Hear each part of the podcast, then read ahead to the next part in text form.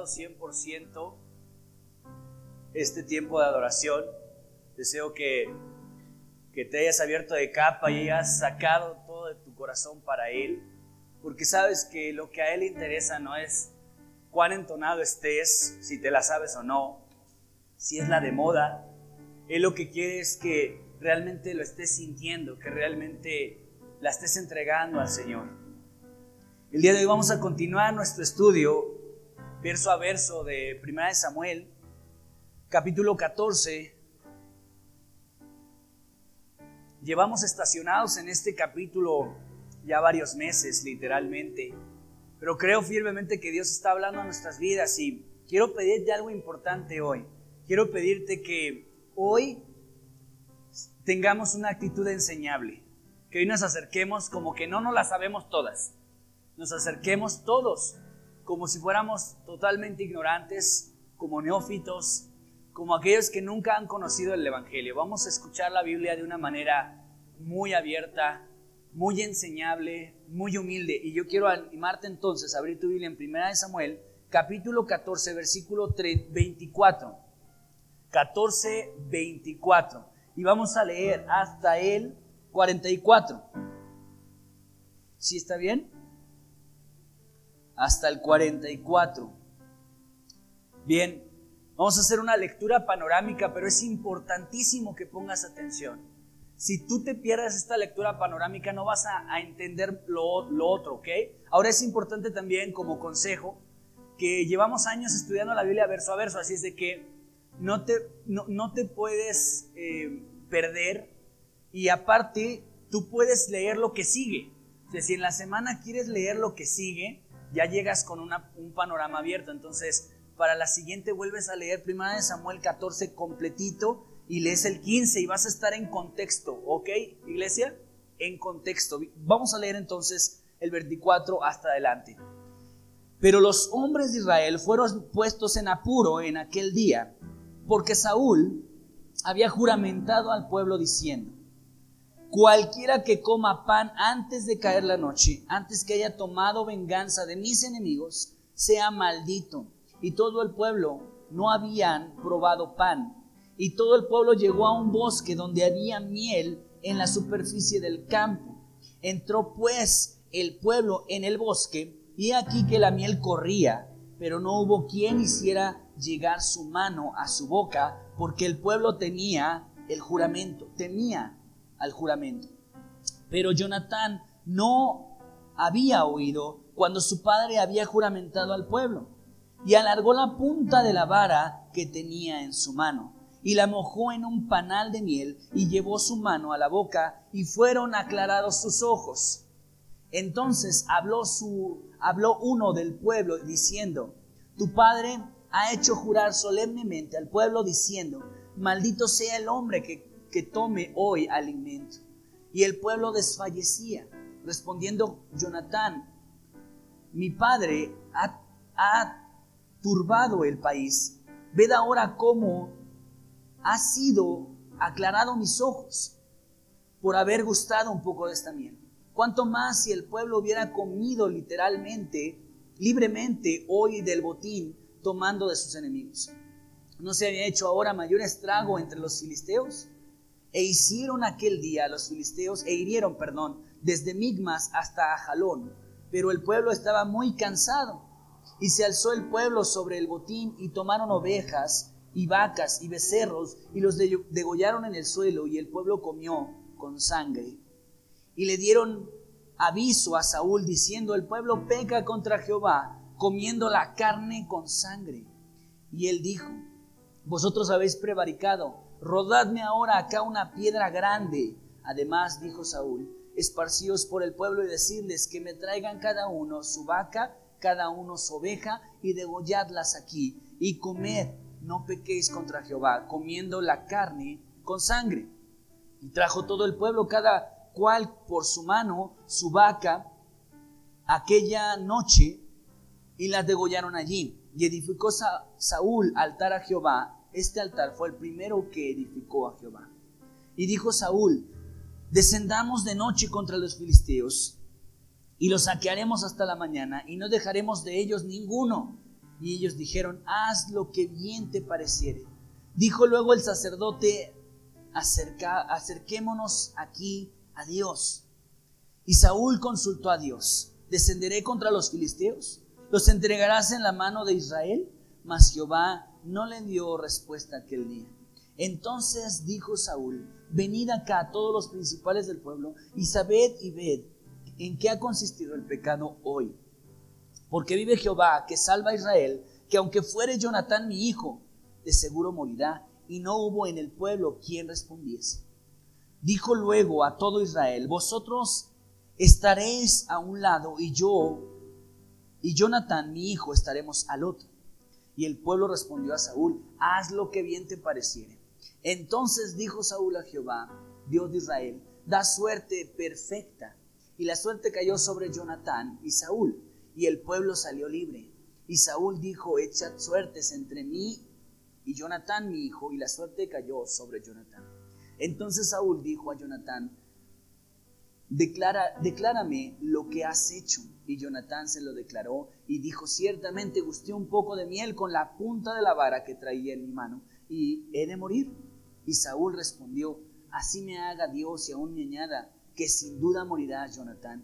Entonces el pueblo dijo a Saúl, ¿ha de morir Jonatán, el que ha hecho esta grande salvación en Israel? No será así. Vive Jehová, que no ha de caer un cabello de, la cabeza de su cabeza en tierra, porque ha actuado hoy con Dios. Así el pueblo libró de morir a Jonatán y Saúl dejó de seguir a los filisteos y los filisteos se fueron a su lugar. Esta semana estoy agradecido con Dios porque muchos de ustedes están tomando el reto de la memorización. Recuerda que cuando uno lee la Biblia hace algo bueno, pero cuando la memoriza, la medita, la, comparte, la estudia, empuña la, palabra de Dios de una manera mucho más firme. Así es de que a lo mejor eh, la memorización en tu vida diga, bueno, pero ¿y qué si no la memorizo? No, pues mira, memorizar es una gran oportunidad, ¿verdad? Porque es como si adquirieras un arma nueva. Así es de que yo te animo a seguir memorizando los versículos que estamos poniendo como retos en la semana. Y aquí tú ves un escenario, iglesia, un nuevo escenario. El escenario eh, que tú y yo vemos es un escenario interesante porque Jonatán hace algo en medio de una situación difícil, ya que comienza el versículo 24 diciendo que los hombres de Israel fueron puestos en aprietos, en apuros. ¿Alguien aquí ha sido puesto en apuros algún día? ¿Te pusieron en apuros? ¿Tus deudas, tu suegra, alguien te ha puesto en apuros? Todos hemos estado en apuros. En los exámenes de la universidad hemos estado en apuros. Ahora, una cosa es que tú te pongas en apuros y otra cosa es que te pongan en apuros, ¿cierto o no? Y aquí dice que ¿quién los puso en apuros? ¿Quién, perdón? Saúl. No sé si tú tengas subtitulitos ahí en tu Biblia, eh, pero el mío dice voto imprudente de Saúl. Y hoy vamos a ver al menos cinco is de Saúl. Saúl fue imprudente, impositivo, incidente, impulsivo e insensato. Y vamos a ver la primera ahí. Saúl fue imprudente porque su voto no estaba, eh, eh, no estaba en un buen momento. Te voy a decir algo. Uno tiene que orar cuando uno tiene que orar. Te va a sonar raro. No todo lo tienes que orar. Porque a veces decimos, me voy a poner a orar a ver si Dios quiere que comparte el Evangelio. Señor, voy a tomarme dos años de oración para ver si Dios quiere que comparte el Evangelio. Pregunta, ¿necesitas orar para compartir el Evangelio? Ya está dictado, ¿verdad? Ya está dictado. Déjame ver, voy a orar para ver si Dios quiere que sí memorice su Biblia. Señor, ¿será que tú? Y me voy a poner un buen tiempo, seis meses, para ver si Dios quiere que yo memorice. Hay cosas por las cuales no deberíamos estar orando, ¿sí o no? Sino actuando. Hay cosas por las que no se ora y escúchame, hay veces en las que no debes ayunar. Jesucristo mismo mostró que no todo el tiempo tenías que ayunar, había tiempos para ayunar y tiempos en donde no debes ayunar. Y ellos no debían ayunar porque necesitaban todas las fuerzas para la batalla. Pero Saúl en su desconexión y en su imprudencia tomó un acto que parece muy espiritual, pero en un momento muy equivocado. Si tu matrimonio está en problemas, en lugar de ponerte a ayunar, debes actuar. Voy a ayunar, tengo un problema, no, no con mi esposa, pero en lugar de ir y pedirle perdón, voy a ayunar. No es el tiempo de ayunar. Ve y pide perdón. ¿Estás de acuerdo? ¿Sabes qué? La regué antes de cualquier cosa. ¿Me quiero meter con Dios? Sí, pero quiero pedirte perdón por la ofensa. No es, hay veces que nosotros queremos hacer actos espirituales en medio de lugares que no. Y pones en apuros a la gente. Pon atención lo que te voy a decir. Nosotros podemos cometer imprudencia. ¿Y qué es la imprudencia? Analú. Analú estaba meditando la palabra Pero mira, mientras busca jueces 11.29. Pero mira lo que dice el significado de imprudencia. Bueno, es que escúchame. Imprudencia es no prudencia. Ahora, ¿qué es prudencia? Escucha.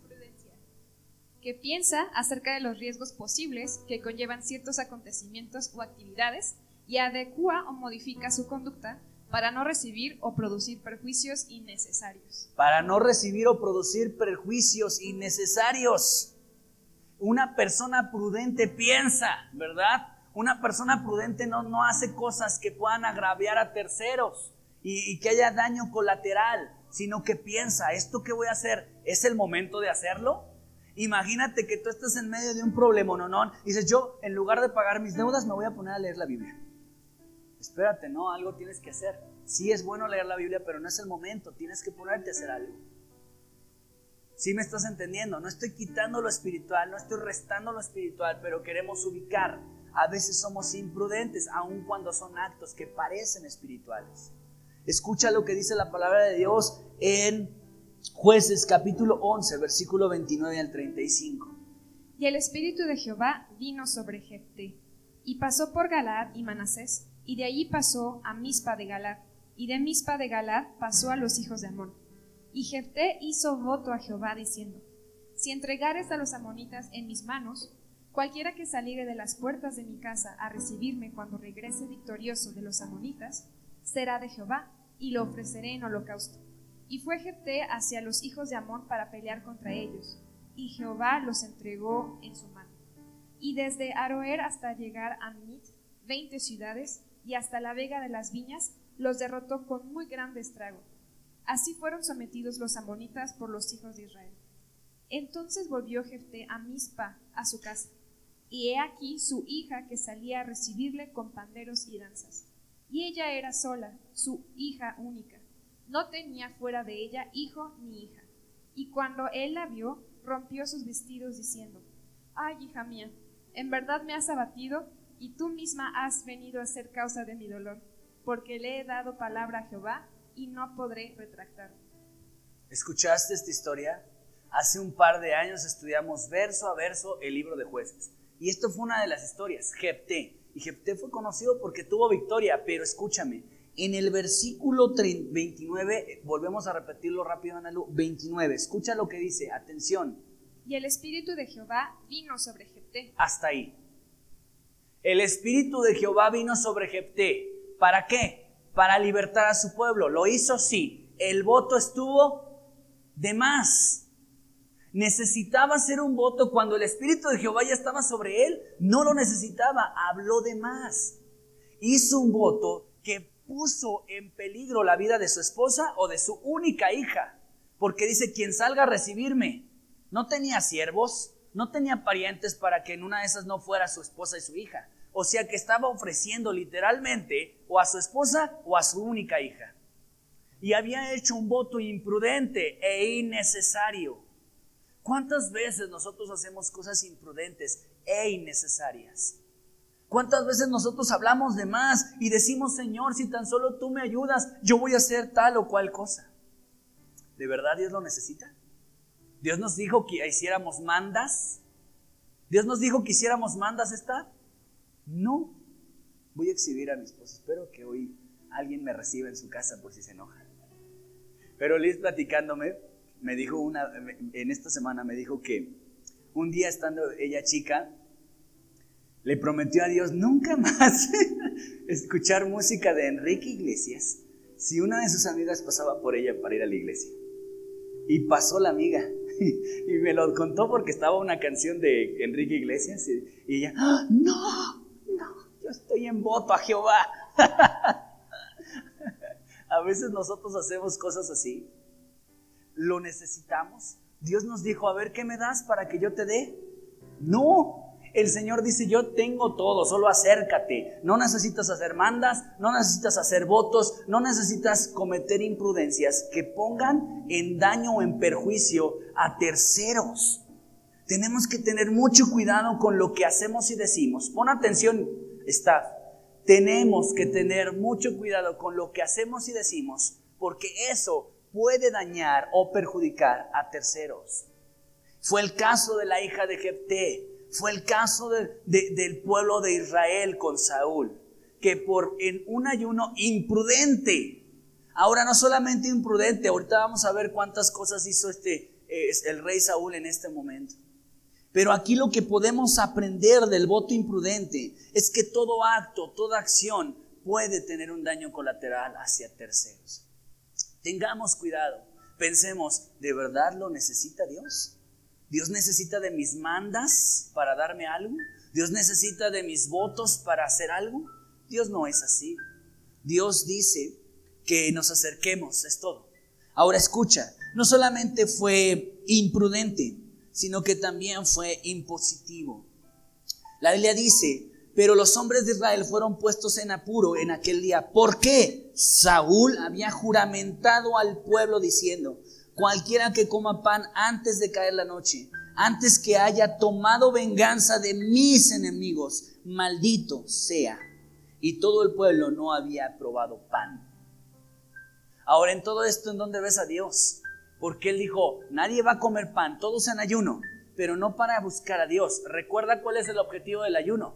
El objetivo del ayuno es una profunda comunión con Dios, buscar a Dios. Si yo ayuno no como nada de, pan ni, ni nada como, pero no leo la Biblia, no me estoy conectando con Dios y no sirve de nada el ayuno. Entonces en realidad ellos solamente se estaban matando de hambre en una manda, un voto. Y, y, el objetivo no era darle gloria a Dios, dice que el objetivo era la venganza de Saúl sobre sus enemigos. Y entonces era un voto de verdad impositivo, estaba imponiendo una carga en los otros. ¿Estás de acuerdo? Recuerda dónde, vimos a Saúl la última vez. Él estaba debajo de dónde? De un granado. Él estaba en la sombrita, quizá ahorrando energía. Mi hijo y yo, Tiago y yo, estamos viendo un programa que se llama Supervivencia al Desnudo en, Discovery Channel. Está buenísimo. Obviamente no se ve nada, hermanos, porque no. Pastor, al desnudo. Ay Dios. Y, ven cómo los envían por 21 días a una, a unos, a una pareja y tienen que sobrevivir y una regla es no gastes energía de más y se buscan sombra. Los, los, los tres elementos que tienen que buscar rápidamente el primer día es fuego, agua y sombra y un lugar que les cubra. Entonces ellos dicen, no, no tenemos que correr, no tenemos que jugar. Toda la, la energía que tenemos los dos primeros días es vital, porque después no vamos a tener la comida diaria, no vamos a hacer tres comidas, lo que caiga. Entonces la primera energía la reservan para hacer esas tres actividades. Entonces, ¿qué estaba haciendo Saúl pensando en, esta, en este programa? Saúl los estaba matando en una guerra. Eh, eh, la energía que él tenía, pues la tenía resguardada bajo el granado, pero a ellos los estaba exponiendo. Entonces, fíjate cómo es impositivo. Saúl dijo, esto lo voy a hacer yo y lo van a hacer todos ustedes, ¿eh? O yo voy a ayunar, pero también todos ustedes, porque yo me quiero vengar de mis enemigos. Lucas capítulo 11, versículo 46 dice lo siguiente. Y él dijo, hay de vosotros también, intérpretes de la ley, porque cargáis a los hombres con cargas que no pueden llevar, pero vosotros ni aun con un dedo las tocáis. ¿Esto a quién se lo dijo, está? A los fariseos, porque los fariseos, dice la Biblia, que cargaban a la gente con cargas que ellos ni con un dedo cargaban. Y a veces nosotros cargamos a la gente. Tú deberías, hijo, leer la Biblia a diario. Tú deberías orar. Tú deberías evangelizar. Tú deberías, deberías. Y empezamos a cargar a la gente. Y Dios en su ministerio mesiánico aquí en la tierra dijo, venid los que estén qué? Cargados. Mientras que el hombre carga a la gente, Dios Jesús descarga a la gente. El ministerio de Jesús es decir, ven, descárgate, voy a ponerte otra carga, pero mi yugo es fácil y ligera es mi carga. No va a ser lo mismo. Porque un yugo era una herramienta de agricultor eh, que tenía, era una madera que tenía dos arquitos, para dos bueyes o para dos burros. Y cuando dice mi yugo es fácil es porque era una carga compartida, ¿estás de acuerdo? Iba a ser para dos, para ti y para Jesús. No la ibas a cargar sola o solo. Entonces, lo que hacen los fariseos o una actitud farisea es cargar a la gente. Y en este momento vemos a Saúl cargando al pueblo. Estaba poniéndolo en apuros, porque en medio de una guerra los puso a ayunar. Y ni siquiera para buscar a Dios, los puso para buscar la venganza. Para buscar venganza. Quieras o no, lo pienses o no, hay gente que ayuna solo por adelgazar. De hecho, el ayuno intermitente es una de las formas para adelgazar. Y la gente a veces ayuna para adelgazar o ayuna para que se le cumpla un capricho. Dios, para que yo pase el examen, te ofrezco este ayuno. Estás buscando torcerle la mano a Dios. Porque el ayuno no es para que se haga lo que tú quieres. El ayuno es para encontrar lo que Dios quiere de ti. Si tú ayunas, ay, voy a ayunar, te ofrezco un ayuno, Señor, para que me den ese trabajo. Dios dice, el ayuno no es para, para que yo haga lo que tú quieres. El ayuno es para que tú sepas qué es lo que yo quiero que tú hagas. Sea, así cuántos ayunarían, ¿verdad? Voy a ayunar para saber qué más quiere de mí Dios. Ah, no, pues ya, ya lo que sé no lo hago. Imagínate si sigo ayunando para saber más de lo que todavía voy a hacer. Lo que Dios quiere es que entiendas, el ayuno es para buscar una profunda intimidad con Dios, una, una fuerza espiritual diferente. Entonces dice también Lucas 5:33 al 35 lo siguiente. Entonces ellos le dijeron, ¿por qué los discípulos de Juan ayunan muchas veces y hacen oraciones? Y asimismo lo de los fariseos, pero los tuyos comen y beben. Él les dijo, ¿podéis acaso hacer que los que están de bodas ayunan? entre tanto que el esposo está con ellos? Mas vendrán días cuando el esposo les será quitado. Entonces, en aquellos días ayunarán. Gracias. No sé si escuchaste esta parte. Jesús dijo, una vez más criticado por los fariseos, oye Jesús, ¿cómo es que nosotros y los discípulos de Juan ayunamos, pero los tuyos comen y beben todo el día? ¿Por qué? Entonces Jesús responde, pues pues están conmigo. Y si el ayuno tiene como objetivo estar con Dios, pues ellos ya están conmigo, ya que más necesitan ayunar. Será, llegará el día en que se les, será quitado el novio y entonces sí me tendrán que buscar. Escúchame, iglesia. El ayuno es para quien quiere buscar a Dios y es una gran disciplina, una gran dinámica, una gran arma espiritual. Y no es para el que está desconectado tampoco, ¿eh? Es para el que aún estando conectado quiere todavía más de Dios. Porque quien conoce a Dios se enamora tanto que dice, no, esto que tengo es poco, seguro hay mucho más. Y te metes con Dios y ayunas. No porque andas mal, sino porque quieres andar en una mayor intimidad con el Señor. ¿Estamos entendiendo esta? No te pierdas, ¿eh? porque Dios te quiere hablar a ti. Pon atención. Mateo 6, 17 al 18 dice lo siguiente. Pero tú, cuando ayunes, unge tu cabeza y lava tu rostro, para no mostrar a los hombres que ayunas, sino a tu Padre que está en secreto y tu Padre que ve en lo secreto te recompensará en público. Gracias. Y aquí Dios da una instrucción precisa de cómo debe de ser el ayuno. El ayuno debe de ser en, en secreto, no en la guerra. No tiene que ser en tiempos de guerra, tiene que ser en secreto. En un tiempo en el que tengas todo para hacerlo. Por ejemplo, cuando Jesús ayunó 40 días y 40 noches, no estaba en medio de la guerra. La tentación sucedió después del ayuno, al final del ayuno, pero no sucedió en medio del ayuno.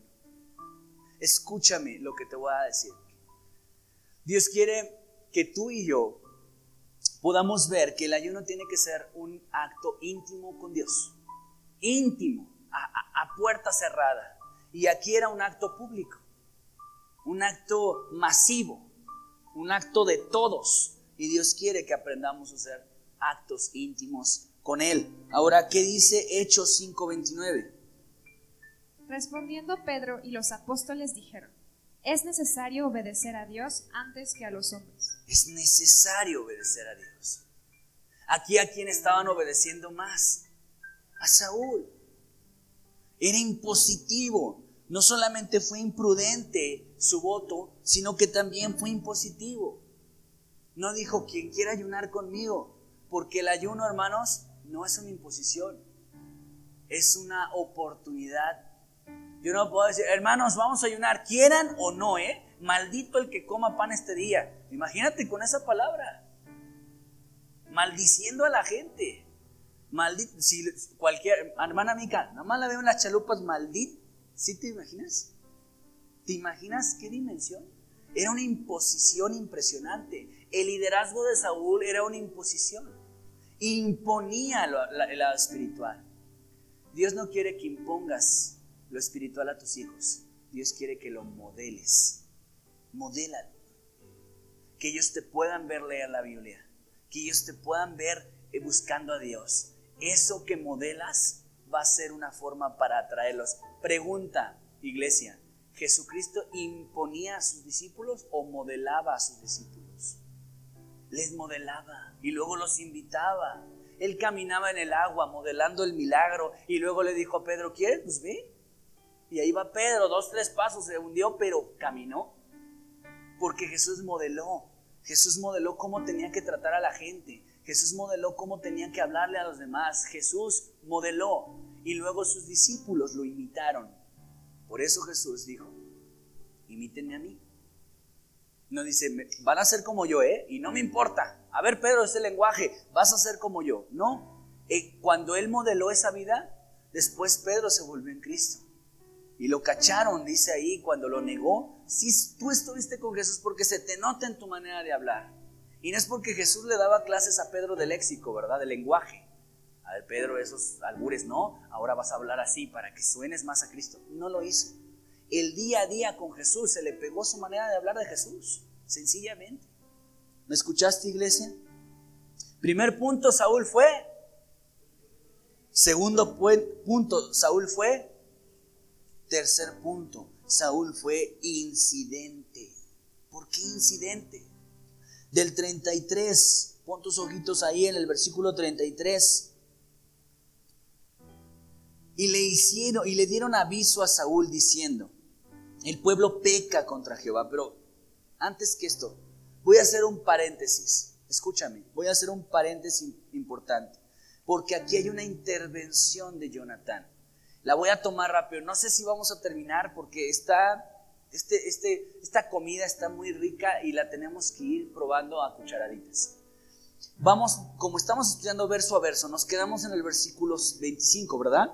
todo el pueblo llegó al bosque donde había miel en la superficie del campo. Entró pues el pueblo en el bosque, y aquí que miel corría, pero no hubo quien hiciera llegar su mano a su boca, porque el pueblo tenía que miedo a quién? Al juramento. Y cuando un líder te provoca miedo a algo que no sea Dios, no es un buen líder. Y él estaba provocando un miedo al juramento, pero no a Dios. No dice que estaban llenos de temor de Dios, porque si hubiera sido el momento, esto hubiera sido aplaudible, ¿sí o no? ¡Wow! Llenos de miedo de Dios, qué bueno, si es lo que oramos. Estar llenos del temor del Señor, pero ellos tenían miedo al juramento de Saúl.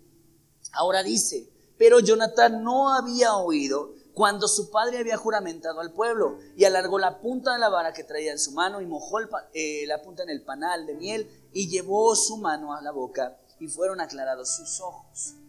Esta miel en este bosque era parte del plan de Dios. Dios ya lo tenía ahí porque sabía que su pueblo iba a estar en medio de una guerra y necesitaban alimento. Ya la tenía ahí previsto. Era la provisión divina de Dios para que se les aclararan los ojos. Cuando una persona no come por mucho tiempo, empieza a tener borrosa la vista. Por eso cuando comió Jonathan, perdón, se le aclararon los ojos. Porque cuando tienes hambre, mi esposa igual me lo, algún día me lo compartió, cuando tienes mucha hambre y, tienes un dulce, cómetelo porque el azúcar te va a, rápido a dar mucha energía. Entonces, eh, eh, fueron abiertos los ojos de, de Jonathan y el pueblo habló diciendo, bueno, uno de ellos, tu padre ha hecho jurar solemnemente al pueblo diciendo, maldito sea el hombre que tome hoy alimento. y el pueblo desfallecía. Hasta aquí, ¿qué hemos visto del pueblo? El pueblo estaba en aprietos, el pueblo estaba hambriento, el pueblo desfallecía, el pueblo estaba lleno de miedo. ¿Tenía bien al pueblo Saúl? No, todo lo contrario. Entonces respondió Jonatán, mi padre ha turbado al país. Ved ahora cómo han sido abiertos mis ojos por haber gustado un poco de miel. Y mira, esta te la voy a dar porque el Señor puso en mi corazón esta palabra. Haces más comiendo miel que ayunando pan. Eso es la, esa fue la, el modo de vida de, de. Y dice, escucha, respondió Jonatán, mi padre ha puesto en aprietos, versículo 30, cuánto más si el pueblo hubiera comido libremente, hoy el botín había sido mucho, mucho mayor. ¿No se habría hecho ahora mayor estrago? Le dice Jonatán, hubiéramos hecho más comiendo miel que ayunando pan. ¿Qué dice el Salmo 119? Perdón, el Salmo 119, 103.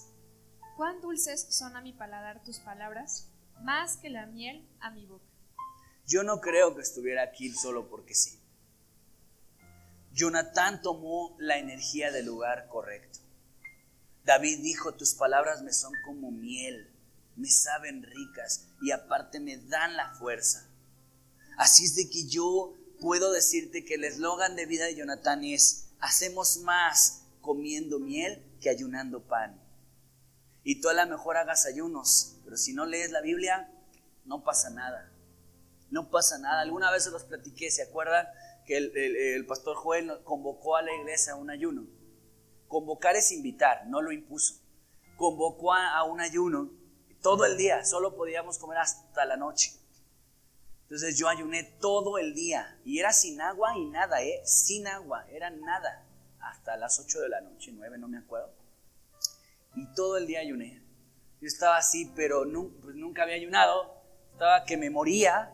Y cuando llega el, día de la hora de entregar el ayuno en la iglesia, en el culto, el pastor nos dice, bueno, y espero que hayan escuchado mucho la palabra, porque si no leyeron la Biblia no contó el ayuno. Y dije, ¿cómo? ¿O sea, nada más me maté de hambre? Sí, nada más me maté de hambre por un rato. Porque el ayuno sin Biblia no pasa nada. Por eso dice, haces más comiendo miel que ayunando pan. Y entendemos que la miel es la palabra de Dios. Entonces a lo mejor, y te lo digo así, si tú comes tus tres comidas, pero lees mucha Biblia, hiciste más comiendo miel que ayunando pan. Y a lo mejor tú dices, no, yo soy más espiritual, porque yo no comí nada no leí la Biblia, pero tampoco comí nada. No haces nada. ¿Haces más que? ¿Haces más que iglesia? Que ayunando pan. Amén. Mira lo que pasa con la vida de Jonatán. Jonatán conocía las necesidades del pueblo. Sabía que tenían hambre. Dice, ¿cómo? Les hizo un mal mi padre. ¿Cómo es posible? Tienen hambre y en medio de la batalla no, no puede ser esto posible. Lucas 9, 12 al 16 dice lo siguiente. Pero el día comenzaba a declinar, y acercándose los doce le dijeron, despide a la gente para que vayan a las aldeas y campos de alrededor, y se alojen y encuentren alimentos, porque aquí estamos en lugar desierto. Él les dijo, dadles vosotros de comer. Y dijeron ellos, no tenemos más que cinco panes y dos pescados, a no ser que vayamos nosotros a comprar alimentos para toda esta multitud. Y eran como cinco mil hombres. Entonces dijo a sus discípulos, hacedlos sentar en grupos de cincuenta en cincuenta. Así lo hicieron, haciéndose sentar, haciéndolos sentar a todos. Y tomando los cinco panes y los dos pescados, levantando los ojos al cielo, los bendijo y los partió y dio a sus discípulos para que los pusiesen delante de la gente. Hasta ahorita, Saúl tiene al pueblo, a todo el pueblo de Israel, hambriento, en apuros, espantado y, Jonathan representa un liderazgo como el de Cristo. Porque Jonathan conoce las necesidades del pueblo. Y Jesucristo también conoce tus necesidades. Aquí dice la Biblia que los discípulos se le acercan a Jesús y le dicen, ya despide al pueblo para que vayan a buscar qué comer. Ya es noche. Diles que se vayan. ¿Y qué hizo Jesús? Bueno, pues sí, tienen razón. ya váyanse, mañana nos vemos. No, dijo, estoy consciente de que tienen hambre, no los puedo enviar, dice Jesús, no los puedo enviar porque si puede que en el camino se desmayen, puede que en el camino porque ya están hambrientos. Entonces quiso Jesús, a ver, denles de comer a ustedes. No, pues no podemos. Eso es lo que quiero que ustedes se den cuenta, que ustedes no pueden. Les voy a mostrar lo que yo sí puedo. Tráeme lo que tengas. Y le llevaron lo que tenían en ese momento, un niño. Entonces lo reparte y da de comer a todos, porque Dios conoce tus, tus necesidades. Las más físicas, las más vitales, como las, las menos importantes. Dios conoce tus necesidades. Así es de que si tú buscas primeramente el reino de su justicia, Dios trae como añadidura todas las necesidades que tú tengas. No dice, ay Dios, bueno, pues yo te busco, pero pues no me dan ni de comer. No, Dios dice, si, si ella me está buscando, si Él me está buscando, si deja todo por mí, yo voy a buscarle su pan todos los días. ¿Cuánto lo estamos viviendo, hermanos? Que Dios no nos ha dejado, que Dios ha provisto nuestras mesas todos los días. No dejes de buscar a Dios, iglesia. No dejes de darle su primer lugar. No dejes de leer tu Biblia. Más Biblia que nunca, Pib. Yo quiero que lo repitamos todos juntos. Que podamos saber cuál es la visión de PIB este año. Juntos lo decimos. Más Biblia que nunca. Más Biblia. Más más miel y menos ayuno de pan, ¿verdad? Haces más comiendo miel que ayunando el pan. Te lo voy a poner así. Te lo voy a poner así.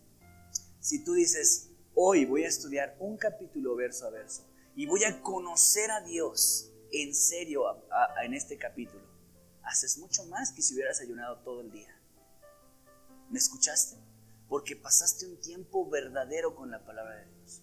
No estoy desmeritando el ayuno, pero quiero que entiendas cuál es el objetivo del ayuno. Bien, vamos a adelantando. Entonces aquí podemos ver el contraste, bien, bien claro y bien marcado del liderazgo negligente de Saúl junto con el liderazgo de Jonatán. Mientras que Saúl estaba bajo una granado diciendo, no ayunen malditos, digo, no vayan a maldecirse. ¿Qué estaba haciendo Jonathan, iglesia? Jonathan estaba entre el pueblo Mientras que Saúl estaba en su arbolito diciendo, no vayan a comer, ¿eh? Si no se maldicen. El liderazgo negligente es aquel que le gusta decir qué hacer, pero no le gusta estar entre el pueblo. El liderazgo negligente es aquel que se entrona, se sienta en una silla bonita y dice qué hacer, pero no lo ves dentro de la iglesia, no los ves dentro del pueblo, no lo, no lo ves recogiendo basura contigo, tú no lo ves trabajando con tu hombro en su hombro, tú no los ves. Les gustan sentarse y decir qué hacer. Si me estás agarrando la onda? Saúl eh, representa un liderazgo negligente, mientras que Jonathan representa el liderazgo de Cristo. Porque Cristo conoce tus necesidades. Jonathan conocía también las necesidades. Dice Jeremías 20, 11 al 12. Escucha. Mas Jehová está conmigo como poderoso gigante. Por tanto, los que me persiguen tropezarán y no prevalecerán serán avergonzados en gran manera porque no prosperarán. Tendrán perpetua confusión que jamás será olvidada. Oh Jehová de los Oh Jehová de los ejércitos, que pruebas a los justos, que ves los pensamientos y el corazón. Vea yo tu venganza de ellos, porque a ti he encomendado mi causa. Gracias, Analú. Jehová de los ejércitos. Dice, Él pelea conmigo, Él está conmigo en las peleas, Él está en las pruebas, Él está conmigo. El liderazgo divino es aquel liderazgo que está entre y no afuera del pueblo. Y Jonathan estaba peleando con el pueblo, ¿estás de acuerdo? Jonathan estaba ganando batallas mientras que Saúl estaba bajo su granado en la sombrita, haciendo un ayuno, no buscando a Dios, pero haciendo un ayuno. Ahora dice que no solamente eso, comparte la recompensa de la victoria. Mateo 10, 12, 1 al 6. En aquel tiempo iba Jesús por los sembrados en un día de reposo, y sus discípulos tuvieron hambre, y comenzaron a arrancar espigas y a comer. Viéndolo los fariseos le dijeron, He aquí que tus discípulos hacen lo que no es lícito hacer en el día de reposo. Pero él les dijo, ¿no habéis leído lo que hizo David cuando él y los que con él estaban tuvieron hambre? Cómo entró en la casa de Dios y comió los panes de la proposición, que no les era lícito comer ni a él ni a los que con él estaban, sino solamente a los sacerdotes? ¿O no habéis leído en la ley cómo en el día de reposo los sacerdotes en el templo profanan el día de reposo y son sin culpa? Pues os digo que uno mayor que el templo está aquí. Gracias, Ana No sé si tú lo escuchaste, iglesia. No te la pierdas, no permitas que el cansancio te venza, porque Dios está dándote un alimento sólido que va a hacerte madurar y crecer. Escúchame, iglesia. Pon atención a lo que te voy a decir. Jesucristo se enfrenta a un escenario muy parecido al de Jonatán, porque dice la Biblia que entonces pelearon, dice cuanto, versículo 31, e hirieron aquel día a los filisteos, desde Migmas hasta Ajalón. Pero el pueblo estaba muy cansado y se lanzó el pueblo sobre el botín y tomaron ovejas y vacas y becerros y los degollaron en el suelo y el pueblo comió con sangre. Jesucristo tuvo un, escenario similar porque dice la Biblia que eh, eh, sus discípulos iban pasando en el día reposo y tenían hambre y arrancaron espigas, las, las tallaban en sus manos y se la comían. Y los fariseos andaban por ahí. Los fariseos eran iguales seguidores de Cristo. Porque ¿por qué crees que estaban en el momento en que arrancaron las espigas? Porque estaban con ellos. Pero estos nada más estaban viendo a ver a qué hora la regaba Jesús o sus discípulos y no desaprovechaban una oportunidad de algo que les parecía un error para echárselos en cara. Entonces, mira a tus discípulos, ¿cómo es posible que en el día de reposo? Y entonces Jesús les dice con Biblia, ¿no te acuerdas cuando David tuvo hambre y comió los panes de la proposición que no debían ser comidos. Eran puestos en, en la mesa de la proposición con los panes de la proposición y no podían ser tocados. Pero dice que el sacerdote se los dio a David y comió él y sus amigos porque estaban en medio de la batalla. Y dice, lo hicieron sin culpa. Lo hicieron sin culpa. Entonces, este escenario tuyo podemos ver cómo, cómo eh, Jonathan en medio de la batalla con el pueblo, ganan y reparten el botín y comen. Y Jonathan está diciendo, ¿cómo es posible que acabas de comer con sangre? No, no, eso es pecadísimo, te vas a morir. No, porque él dice, tienen hambre, obviamente ahorita lo que necesitan es comer. Comer, porque recuerda que Dios no quiere que nos volvamos extremistas. Dios puso esas leyes para tipificar cosas espirituales, pero no eran literales, ¿estás de acuerdo? Si fueran literales, hermanos, hay un versículo que dice, si tu mano es ocasión de caer, córtatela. Pues, a ver, córtatela, ¿verdad? No, porque es algo espiritual. O si tu ojo te es ocasión de caer, sácalo. ¿Quién se lo sacaría, hermano? Yo creo que ya nos hubiéramos sacado los dos. Pero no tiene que ver con eso. Hay cosas espirituales dentro de esos mandamientos. Ahora escucha, amada iglesia. Jonatán tuvo un liderazgo que parecía el de Jesús y Saúl un liderazgo que parecía el de los fariseos, atando cargas pesadas sobre la gente, no conociendo sus necesidades, no, no le importaba a la gente. Dice la palabra de Dios, entonces, cerramos el paréntesis, terminamos de ver la vida de Jonatán en medio de la batalla y vamos a continuar en el versículo 33. ¿Qué hora, qué hora cuánto llevo, a Marianita? Tengo, todavía tengo unos minutitos. Escucha. Y le dijeron, y le dieron aviso. Pon tus ojitos en el 33, hermano. Ya, acabamos de estudiar el 32. En el 33 dice, y le dieron aviso a Saúl diciendo, el pueblo peca contra Jehová, comiendo carne con la sangre. Y él dijo, vosotros habéis prevaricado rodar ahora aquí una piedra grande. Pon atención a lo que te voy a decir. Primer punto sobre, sobre Saúl. Saúl era una persona. Segundo. Tercero. Incidente. Pon atención. Pon toda tu atención aquí. Dice la palabra de Dios que le dieron aviso de que el pueblo estaba qué? Comiendo con sangre. Pero esa bola de chismosos que le informaban a Saúl ¿por qué no le dijeron, oye, el pueblo ganó, el pueblo ha tenido una victoria, no comió pan y aún en su debilidad ganaron algo y tuvieron botín que repartir? ¿Por qué no fueron a hablar de la victoria?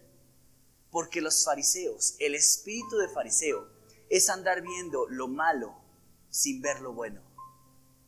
No le fueron a chismear a Saúl, oye Saúl, ¿qué crees? Pues con la novedad que tuvieron una gran victoria, Vencieron desde Migmas hasta Jalón de una manera impresionante y sin comer pan. Ah, no, no, no, no. ¿Qué dijeron?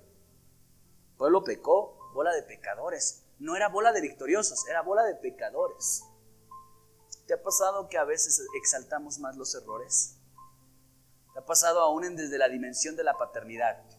Exaltamos más los errores. Nosotros como hijos exaltamos los errores de los padres, pero los aciertos no los pasamos por alto. A veces cuando una mamá hace algo bueno, pues es su deber.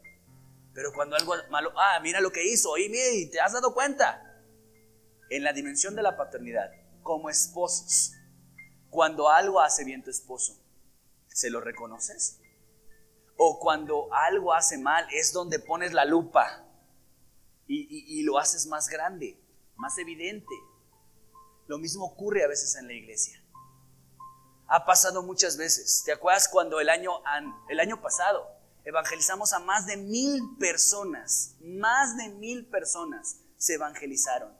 Un viaje misionero a Oaxaca, hicimos muchísimas cosas. Chavitos aprendieron versículos de memoria para evangelizar. Hicimos mucho. Dios nos puso el corazón a hacer mucho de evangelismo. Pero ¿sabes lo que más se hablaba? No era de las victorias. Se hablaba de las quisquillosadas. Ay, ¿ya has notado cómo ese palo está parado ahí? Ay, no, no, no. ¿Sabes? Los fariseos tienen ese espíritu, esa actitud de resaltar los errores, porque somos perfectos, iglesia. ¿Les tocó un pastor perfecto e intachable? No. Pero ¿sabes qué pasa? Que a veces somos así. Agarramos nuestra lupita farisea, bueno, más bien una lupa, una lupa farisea gigante, y la ponemos sobre el error. Pero cuando hay una victoria, ni la mencionamos. Ni la mencionamos. Eso ni siquiera se menciona, ni siquiera se habla. ¿Qué estaba pasando aquí? Pues los chismosillos de Saúl le estaban diciendo, el pueblo pecó, pero no dijo, el pueblo ganó. No dijo, el pueblo ganó una batalla, el pueblo tuvo botín, el pueblo hizo algo grande con Jonathan. No, el pueblo pecó. Qué mal que tengamos la vista sobre los errores. Qué mal que tengamos la vista. Lo mismo hacemos en toda dimensión con los papás, con los esposos, en la iglesia, con el presidente. Hace algo el presidente y lo pones como en grande. No, es un presidente y no sé qué, pero hace algo bueno, ni lo menciona. Les da el doble de dinero a los ancianos. No se menciona. Ninguno de los corruptos dice, miren, el presidente está haciendo algo bueno. Ah, no, pero algo no les parece y lo exalta nos va a llevar a la quiebra, como Maduro vamos a estar. Llevamos cuántos años con AMLO y vamos como Venezuela. Toda la bola de mentirosos que se la pasó diciendo que íbamos a estar como, como en Venezuela, ¿dónde están? Pues buscando el error en el presidente. Te voy a decir una cosa de una vez. Yo no estoy hablando ni bien ni mal de nuestro presidente. Yo estoy haciendo lo que Jesús nos dijo que hiciéramos, honrarlo, orar por él. Y como ejemplo y a manera de ejemplo, cuando el presidente hace algo bueno, debemos orar por él todavía más. Orar y pedir que Dios lo use y lo, llene de temor. Lo llene de su temor para no aprobar leyes que ofendan su santidad. Amén. ¿Vamos bien, iglesia? Entonces vemos a este pueblo de una manera muy, muy interesante, chismeándole a Saúl cosas malas. Entonces quiso Saúl, bajo su granado, ¿qué? ¿Cómo es que han prevaricado estos judíos? No, no, no, no. Ruédenme una piedra hasta acá. Ese tipo estaba en una granada, abajo de un árbol de granado, y el tipo dijo, no, no, ruédenme una piedra hasta acá. Yo no voy a ir a traer la piedra. ¿Sí escuchaste lo que dice el versículo 33? Rodadme, rodadme una ahora acá una piedra y grande, no cualquier piedra. Ruédame una piedra grande hasta acá. Además, dijo Saúl, esparcíos por el pueblo y decirles, que me traigan cada uno una vaca y una oveja para degollarlas aquí, comed, no, no pequéis contra Jehová, comiendo la carne con la sangre. Y, y trajo todo el pueblo, cada cual por su mano, su vaca aquella noche y la degollaron allí. Entonces, fíjate, vamos a pensar este escenario. Saúl bajo ese árbol de granado, que la otra vez ya describimos cómo era un árbol de granado, llegaban hasta 5 metros de altura, hacía una muy buena sombra, entonces ellos estaban bajo el árbol de granado, no sé si con granados, igual con comida, pero ahí estaba Saúl, ruédame la piedra, grande hasta acá. ¿Para qué era la piedra? para un sacrificio.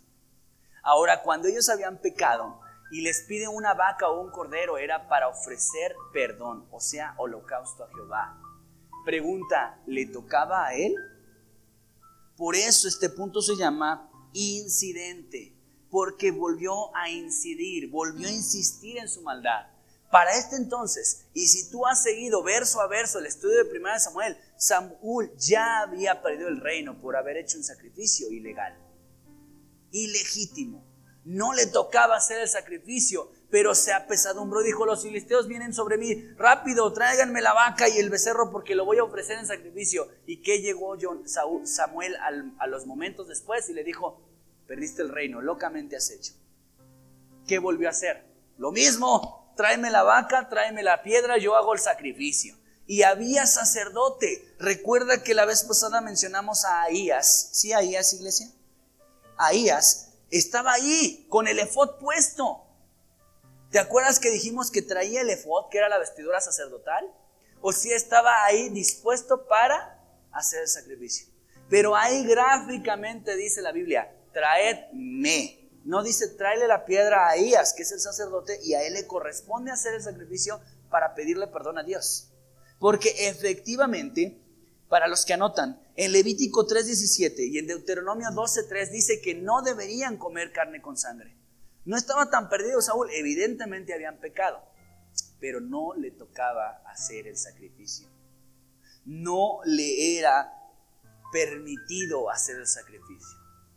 O sea que se escandalizó por el pecado del pueblo, pero por el de él, mira, lo pasó por aquí.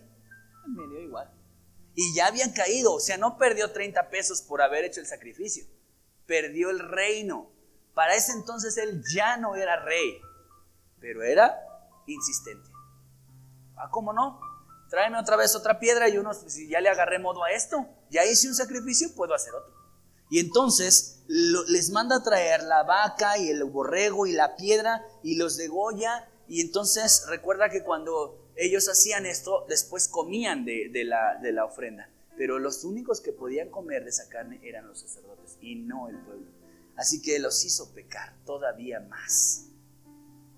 No les correspondía. ¿Por qué?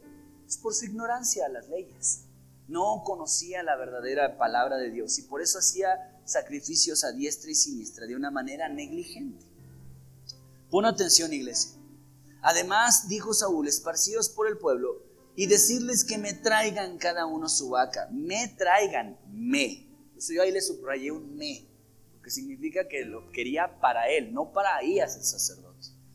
¿Qué dice la palabra de Dios ahí en segunda de Crónicas 26, 16 al 19? Mas cuando ya era fuerte, su corazón se enalteció para su ruina, porque se rebeló contra Jehová su Dios, entrando en el templo de Jehová para quemar incienso en el altar del incienso. Y entró tras él el sacerdote Azarías, y con él ochenta sacerdotes de Jehová, varones valientes. Y se pusieron contra el rey Usías y le dijeron, No te corresponde a ti, oh Usías, el quemar incienso a Jehová, sino a los sacerdotes hijos de Aarón, que son consagrados para quemarlo. Sal del santuario, porque has prevaricado, y no te será para gloria delante de Jehová Dios. Entonces Usías, teniendo en la mano un incensario para ofrecer incienso, se llenó de ira, y en su ira contra los sacerdotes, la lepra le brotó en la frente, delante de los sacerdotes en la casa de Jehová, junto al altar del incienso. Gracias. ¿Escuchaste la historia del rey Usías? Una historia ya muy conocida, la hemos usado en otras ocasiones. Y Usías, siendo rey, fue un rey muy bueno durante todo su reinado hizo muchas cosas muy grandes y gloriosas, pero un solo acto echó a perder toda su vida. Toda. Dice la palabra de Dios que agarró el incensario y dijo, voy a ofrecer incienso. Y entonces un sacerdote lleno de valor le dijo, con otros 80, dijo, no te corresponde a ti. Y no le dijo rey, le dijo, oh Usías, no te corresponde a ti. Entonces él se enojó y fue cuando le brota la lepra. Hay cosas que no nos corresponden. Y sabes, Saúl se ensimismó y se llenó de orgullo. Hasta este momento, Saúl no había hecho nada. Todo lo había hecho Jonatán, su hijo. Todo lo que habían llegado a ganar los israelitas no fue por mano de Saúl, sino por mano de Jonatán. Entonces Saúl en medio de, abajo de su sombrita quería hacer todo y lo hacía mal. Entonces hace un acto ilegal, ilegítimo. Y dice la Biblia que el sacerdote le dijo a Usías, has prevaricado contra Jehová. Mientras que Saúl le dijo al pueblo, pueblo han prevaricado contra Jehová. Pero en realidad no dijo, he prevaricado porque acabo de ofrecer un sacrificio ilegal. ¿Te das cuenta cómo a veces nosotros vemos los pecados de otros, pero los nuestros parece como, como que se difuminan? Cuando nosotros la regamos, a ver, levante su mano, ¿quién aquí es pecador? Hasta, hasta pastor pecador tienen. Todos somos pecadores. Ese es un buen punto de partida.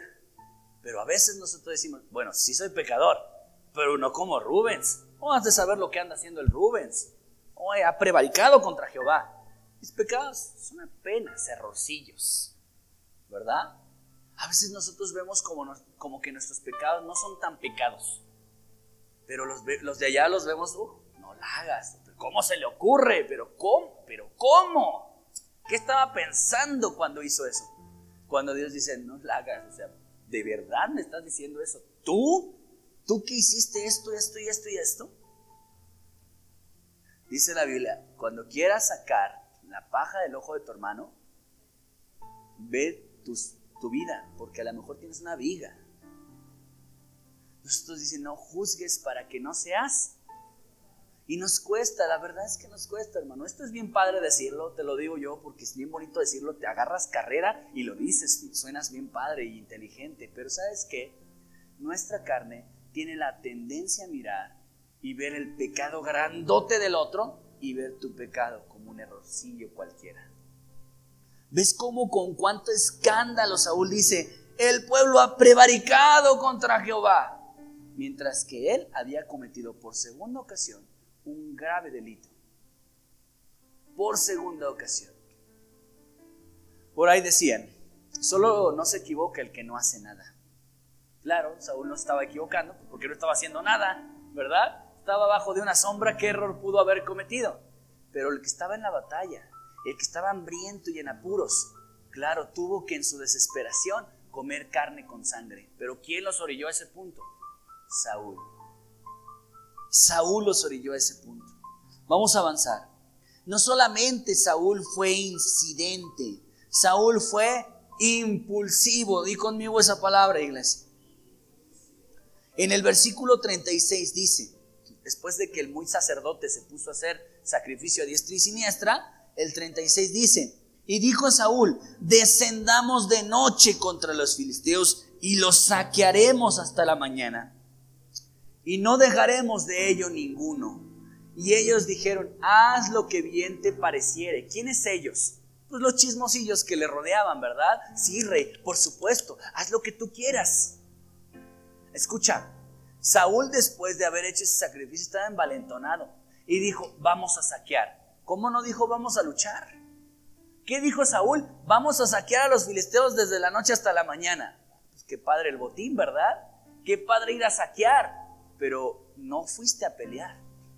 Quien peleó fue Jonatán. Saúl quería ir a saquear, mientras que Jonatán peleó en medio del pueblo. Pero vamos a poner los ojos en esta actividad de Saúl descendamos de noche, vamos a hacerlo, claro que sí, pues ya andamos encarrelados. Entonces dice que la gente que lo rodeaba, y ahí te voy a decir un stop, cuídate de la gente que te rodeas. Porque hasta este momento los que rodeaban a Jonatán eran una bola de chismosillos que le anunciaron que el pueblo había pecado pero que no había ganado. Cuídate qué gente te rodea, porque la gente que lo rodeaba le dijo, sí, haz lo que tú quieras, haz tu voluntad. Y se lo dice dos veces. Ah, ah, no, no, no, lo que tú digas eso está bien. ¿Te ha pasado que estás en medio de un problema económico o matrimonial o con tus hijos? Y vas con una amiga y la amiga te dice, no, sí. Y le dices a tu esposo y le vas a contar y le vas a replicar. A veces vamos con quienes nos aplauden nuestra voluntad, ¿cierto o no? Nuestras necedades. Entonces, ahí hace un diálogo, eh, Ahías, su, no sé si es el único diálogo de la Biblia, pero si este fue su único diálogo de la Biblia, yo creo que debemos de verlo muy bien. Mira lo que dice. El pueblo dice, haz lo que bien te parezca. ¿Cuántos papás le han dicho a sus hijos, haz lo que bien te parezca? ¿Cuántos? ¿Cuántos, cuántos, cuántas esposas le han dicho a su esposo, ay, ¿sabes qué? Haz lo que bien te parezca. Y ahora dice la Biblia que debemos hacer lo que bien nos parezca. ¿Jesucristo mismo hizo lo que bien le parecía? No. Hacían lo que el Padre les decía que hacían, y hicieran, perdón. Entonces mira lo que dice la palabra de Dios. Y ellos dijeron, haz lo que bien te pareciere. Dijo luego el sacerdote, acerquémonos aquí a Dios. Si ese fue su único diálogo, fue el mejor diálogo. Acerquémonos aquí a Dios.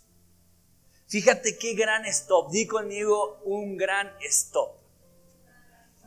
La dinámica iba como gorda en tobogán, ¿verdad? Y hago y digo y voy a hacer. De repente llega un, un hacer, un sacerdote para decir, sí, sí, vamos a saquear de noche a la mañana. Y llega el sacerdote y dice, acerquémonos a Dios aquí. ¿No es un gran stop? Claro, todos necesitamos un gran stop. Acerque, ante toda tu necesidad, Saúl, ante todo lo que acabas de hacer y decir, y rodeado de tus chismosillos, ante todo lo que está pasando, acerquémonos aquí a Dios. Acerquémonos aquí a Dios. Entonces no dice, mira, ¿qué te parece si mañana ahorita ya es tarde, pero ¿qué te parece que mañana busquemos a Dios? ¿Qué te parece que nos vayamos a este monte más alto y ahí lo buscamos? No, ¿qué dice el sacerdote? Acerquémonos hoy y aquí y ahora. Es un gran stop para tanta necedad. Sabes, yo creo que Jesús hace eso. Más bien que el Espíritu Santo hace eso. El Espíritu Santo, a veces nosotros estamos encarrilados en nuestra necedad y, de repente te hace un gran stop. Espera, acerquémonos a Dios aquí, ya, ahora. Ya dejemos de hacer tanta cosa. Vamos a acercarnos a Dios. E hicieron eso. Dice la palabra de Dios, pon atención. Y Saúl consultó a Dios. Ahora pregunta, hermanos, importante pregunta hoy. ¿Acercarse es lo mismo que consultar? No. Acercarte es aproximarte, quitar distancia entre tú y Dios. ¿Para qué? Para estar con Él. Y estando con Él, Él te puede decir lo que Él quiera. No precisamente responderte, pero sí hablarte. Pero Saúl no quería acercarse a Dios, quería consultar a Dios, que es algo muy diferente. Y a lo mejor tú consultes a Dios muy seguido y tu conciencia diga, es que yo soy una persona muy cercana a Dios, porque yo todo le consulto al Señor. Señor, voy a trabajar hoy, Señor, hago esto, Señor, hago lo otro. Y Dios dice, mira, me consultas muy seguido, pero no muy seguido estás conmigo. ¿Me escuchaste? Sí, eres una persona que a cada rato me dices, Dios, ¿será que tú quieres? Pero en realidad no pasas tiempos efectivos conmigo. Y el sacerdote le dijo, acerquémonos aquí a Dios.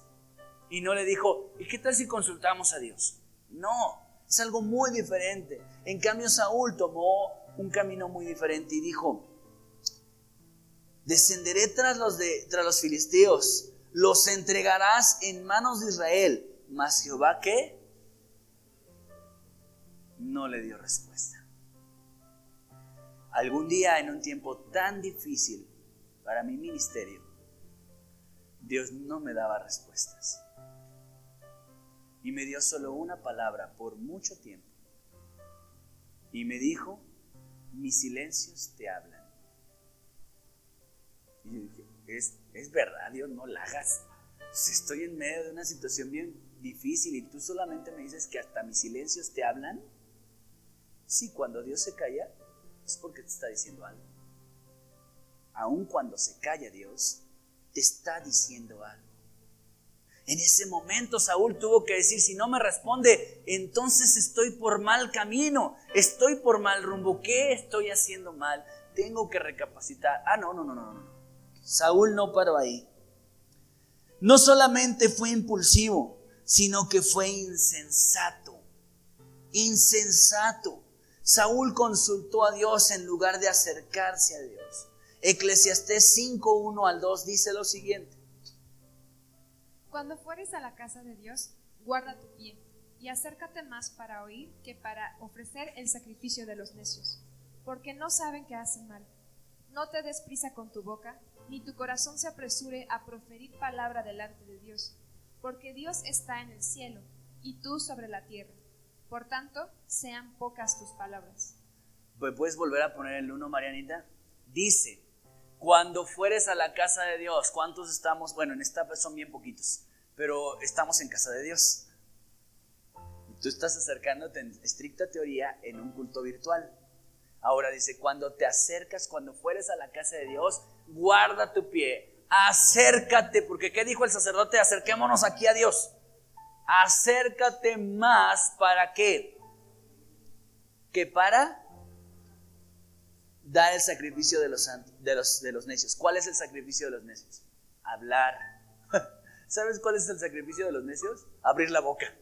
Ese es el sacrificio de los necios. O sea, un indicativo de que eres un necio es que te acercas más para hablar que para dejar hablar a Dios. Y Dios, y fíjate que yo y fui y dije, ya, gracias por escucharme, Dios. Adiós. Y la Biblia, o sea, ¿en qué momento te dejaste que Dios te hablara a ti?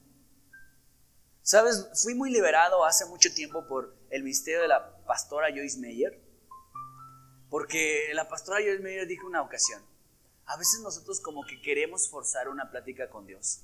Y decimos, ay, si no le hablo media hora, como que siento que no oré. Como que si no le hablé una hora completita, siento que soy un espiritual, pero chafa.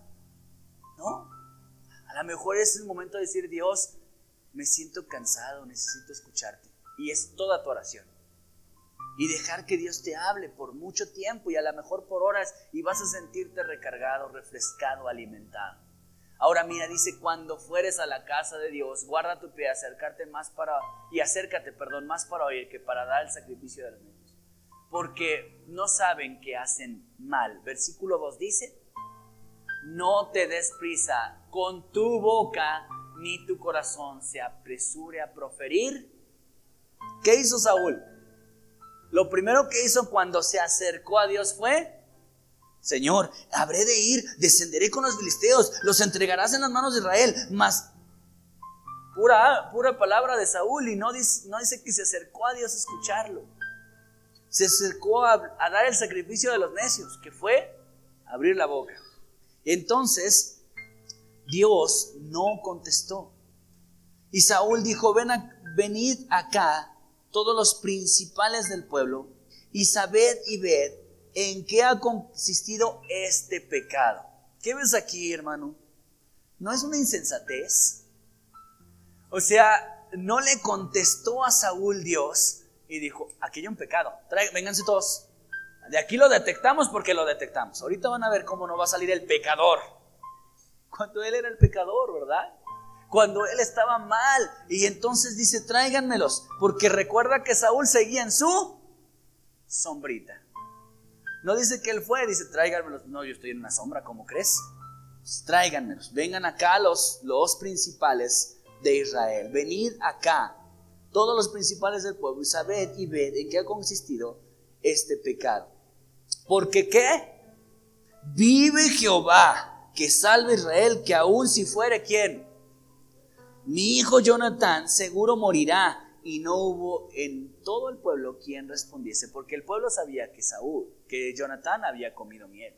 Lo sabía, pero ellos protegían a su líder. Entonces, dice la palabra de Dios que él reincide, ya, había, ya había cometido el pecado de haber puesto un ayuno, un voto imprudente, y encima abre su bocota para decir, si aún fuera mi hijo, se va a morir si fuere Jonatán mi hijo, se va a morir.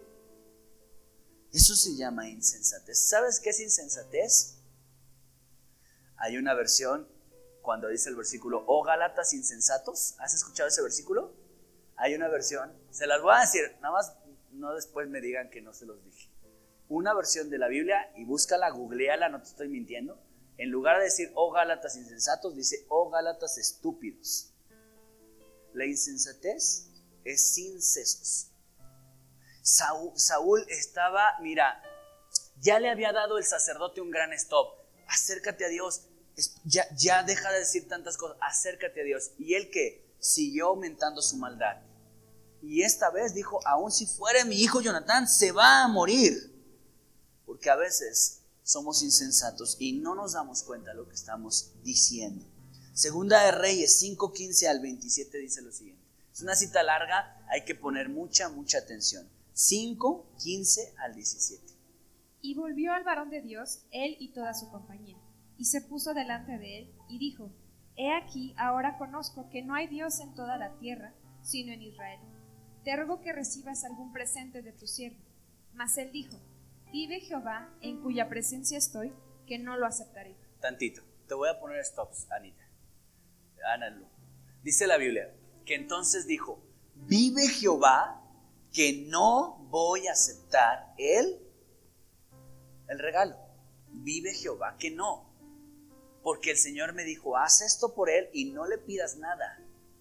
No quiero que reciba recompensa. Entonces él dijo, vive Jehová eh, eh, delante del cual estoy. Delante del cual vivo, en, presencia de quien vivo. Que no tomaré eh, importunándole que tomase, él nunca quiso. Seguimos en el versículo 17. Entonces Namán dijo, Te ruego pues, de esta tierra no se dará a tu siervo la carga de un par de mulas, porque de aquí en adelante tu siervo no sacrificará holocausto, ni ofrecerá sacrificio a otros dioses, sino a Jehová. En esto perdone Jehová a tu siervo, que cuando mi señor el rey entrare en el templo de Rimón para adorar en él, y se apoyare sobre mi brazo, si yo también me inclinare en el templo de Rimón, cuando haga tal, Jehová perdone en esto a tu siervo y él le dijo, Ve en paz. Se fue pues y caminó por media legua de tierra. Entonces Giesi, criado de Eliseo, el varón de Dios, dijo entre sí, He aquí mi señor estorbó a este sirio Naamán, no tomando de su mano las cosas que había traído. Vive Jehová, que correré yo tras él y tomaré de él alguna cosa. Gracias, hasta ahí entendido. Escucha. Dijo entonces, vive Jehová que no tomaré nada de él. Pero entonces, ah, pero dijo, vive Jehová delante del cual yo estoy. Pero Giesi no pudo decir eso. Él solo dijo, vive Jehová. No estoy delante de él, pero vive Jehová. Vive Jehová, que correré yo tras él y tomaré alguna cosa. Wow. Utilizó algo divino para hacer algo necio. Utilizó algo divino para hacer algo necio. Y tú hoy podemos ser como Saúl. ¡Ah! Pero como se atreve, triste, ¿cómo se llama? Giesi, ¿no? Re triste Giesi, pero ¿en qué cabeza? ¿Cómo que va a ¿Y cómo que usó algo tan, tan importante como la frase vive Jehová para hacer algo tan necio? A veces nosotros hacemos cosas similares cuando tomamos algo divino para hacer algo necio. Y no decimos vive Jehová, ni nos llamamos Giesi, pero eso no significa que no estemos haciendo necedades. Ahora, ¿qué dice el versículo 21? Y siguió Giesi a Naaman, y cuando vio a Naaman que venía corriendo tras él, se bajó del carro para recibirle, y dijo, ¿Va todo bien? Y él dijo, Bien. Mi señor me envía a decirte, He aquí vinieron a mí en esta hora del monte de Efraín dos jóvenes de los hijos de los profetas. Te ruego que les des un talento de plata y dos vestidos nuevos. Dijo Naaman, Te ruego que tomes dos talentos. Y le insistió y ató dos talentos de plata en dos bolsas y dos vestidos nuevos, y los puso todo a cuestas de dos de sus criados para que lo llevasen delante de él. Y así que llegó a un lugar secreto, él tomó de mano de ellos y lo guardó en la casa. Luego mandó a los hombres que se fuesen. Y él entró y se puso delante de su señor. Y Eliseo le dijo, ¿De dónde vienes, Giesi? Y él le dijo, Tu siervo no ha ido a ninguna parte. Él entonces le dijo, ¿No estaba también allí mi corazón cuando el hombre volvió de su carro a recibirte, es tiempo de tomar plata y de tomar vestidos, olivares, viñas, ovejas, bueyes, siervos y siervas. Por tanto, la lepra de Namán se te pegará a ti y a tu descendencia para siempre. Y salió de delante de él leproso, blanco como la nieve. Gracias, Analu. Qué fin tan trágico de Giesi, un hombre que dijo, vive Jehová, y de repente terminó blanco como la nieve. Dice la palabra de Dios que fue una serie de mentiras, ¿verdad? Primero dijo, me mandó mi, mi, Señor a decirte que dos hijos de profetas, pura mentira, pura mentira. Y luego va y lo esconde.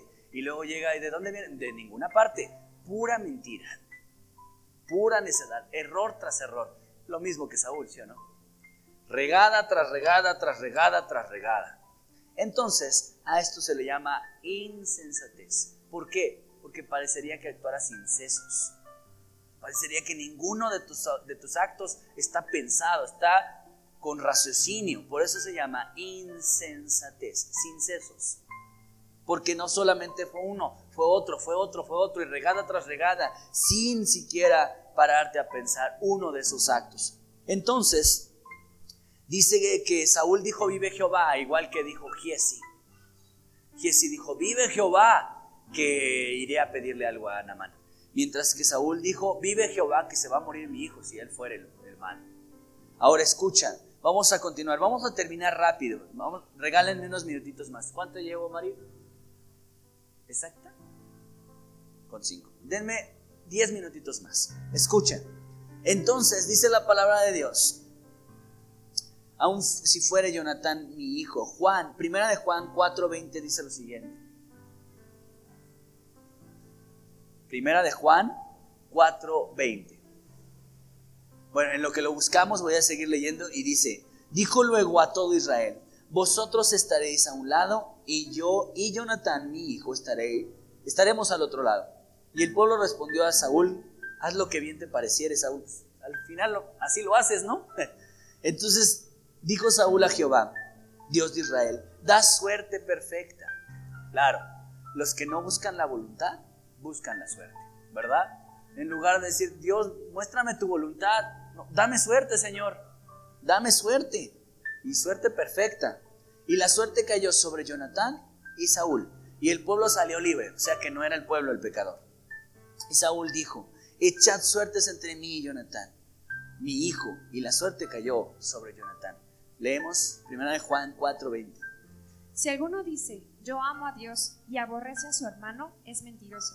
Pues el que no ama a su hermano, a quien ha visto, ¿cómo puede amar a Dios a quien no ha visto? Muy bien. Ahora escucha, ¿qué, qué, hizo Saúl? Cuando cae la suerte sobre su hijo, Jonathan, entonces Saúl dijo a Jonathan, declárame lo que has hecho. ¿Y qué hizo Jonathan? Cotejándolo un poquito con Giesi, Giesi cuando le dice, ¿qué hiciste? ¿De dónde vienes? ¿Qué dijo Giesi? De ninguna parte, yo no hice nada. Pero ¿qué hizo Jonathan? Declaró todo. Ah, no, pues mira, pasó esto. Y Jonathan se le, declaró y dijo, ciertamente gusté un poco de la miel con la punta de la vara que traía en mi mano. ¿He de morir? O sea, Saúl dijo, espérate papá, porque alargué la punta de la vara de mi, lanza para tomar miel sin haber escuchado esto. ¿Voy a morirme solo porque tú lo dices? solo porque tú fuiste necio? Saúl respondió, así me haga Dios. No, hombre, yo creo que ya Saúl lo perdimos, ¿verdad? En este punto, Saúl estaba deschavetado. Y así me haga Dios, y aún me añada que sin duda morirás, Jonathan. Morirás, pero hasta aquí Dios había hablado. Dios dijo, quien coma del pan se muere. Todo esto era su puro, su puro hablar de Jonathan. Todo era todo era Jonathan, de Saúl, perdón. Todo era la, pura necedad de, de Saúl. Jamás, es más, la única vez cuando consultaron a Jehová, Jehová estaba callado. Entonces yo creo que Jehová estaba mirando a Saúl y dijo, a ver hasta dónde llegas. O sea, yo no he hablado nada, tú lo has hablado todo y hasta este punto ya llevas sacrificios hechos, votos imprudentes insensatez tras insensatez. ¿Hasta dónde vas a llegar, Saúl? Pues llegó hasta decir, así me haga Jehová y aún me añada, si no te mueres, hijo mío. Y no a cualquiera.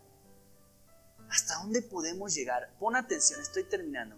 ¿Hasta dónde podemos llegar por montarnos a nuestro macho y continuar con una necedad que no nos va a llevar a ningún lugar? ¿Te ha pasado?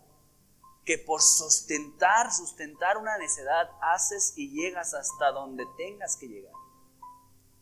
Entonces Saúl dijo esto, y el pueblo dijo, ¿ha de morir Jonatán, el que ha hecho esta gran salvación en Israel? No será así.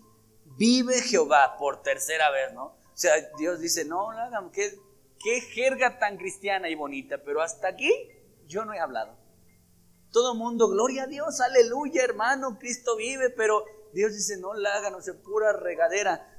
Vive Jehová, que no ha de caer un cabello de su cabeza en la tierra, pues ha actuado hoy con, ha actuado con Dios, con, con Dios. Y Saúl ha actuado sin Dios.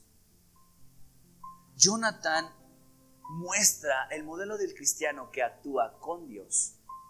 Y Saúl muestra el cristiano, que es cristiano Saúl, pero actuando sin Dios. Y hace y dice, y, con una jerga cristiana bien, ah, bien grande, y tráeme la roca y mata la cabra, digo el borrego, y, y hace y dice.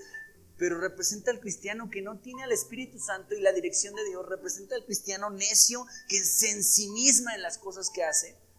Y Jonathan representa a aquel que actúa con Dios. Y el otro actúa, pero sin Dios. Sin Dios. Estamos terminando. Eh, ha de morir. Y versículo 46, final versículo. Y Saúl dejó de seguir a los filisteos y, y, los filisteos se fueron a su casa. Pero la pregunta es, ¿cuándo los empezó a seguir? Hasta este momento, ¿cuándo alzó la espada? Puse una frase en mi Biblia para terminar. Saúl no mató en esta batalla a ningún filisteo, pero quería matar a su hijo. ¿Sí te diste cuenta de eso? ¿Cuántos filisteos mató Saúl? Cuando empezamos a estudiar la Biblia, la, historia, esta historia dice que Jonatán con su paje que representa el Espíritu Santo mató a 20, ¿verdad? Hizo una matanza con, el, con su paje de armas. Y luego con el pueblo hambriento mató a otros. ¿Saúl a cuántos mató?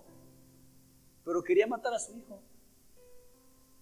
O sea, hay veces que no queremos matar al enemigo, pero queremos andar matando a la esposa, a la suegra, al hermano, al hijo, al...